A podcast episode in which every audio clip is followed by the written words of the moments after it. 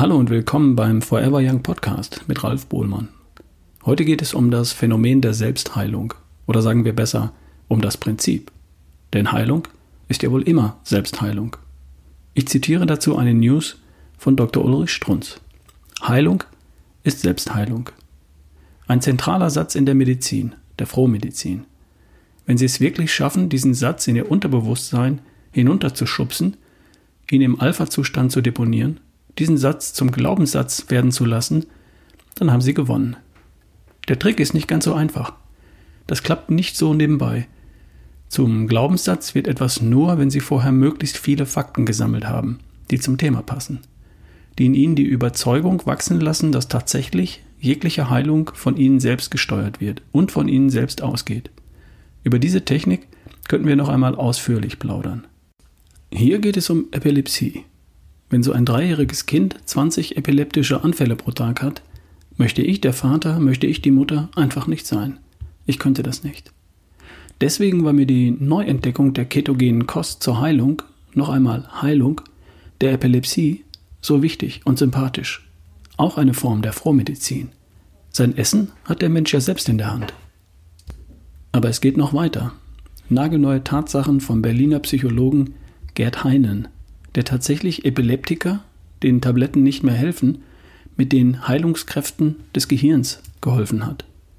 Geholfen in zwei Stufen.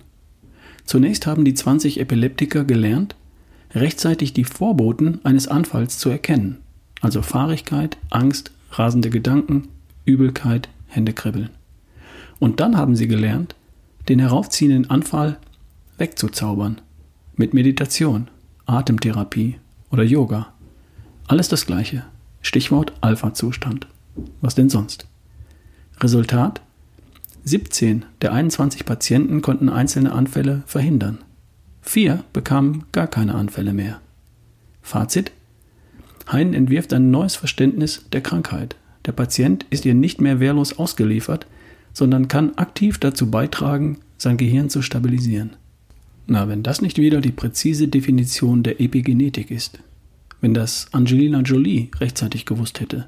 Wenn das jeder von Ihnen, der an Rheuma leidet oder an MS oder am hohen Blutdruck oder oder oder endlich glauben würde, wäre Ihr Leid weg. Übrigens, verstanden?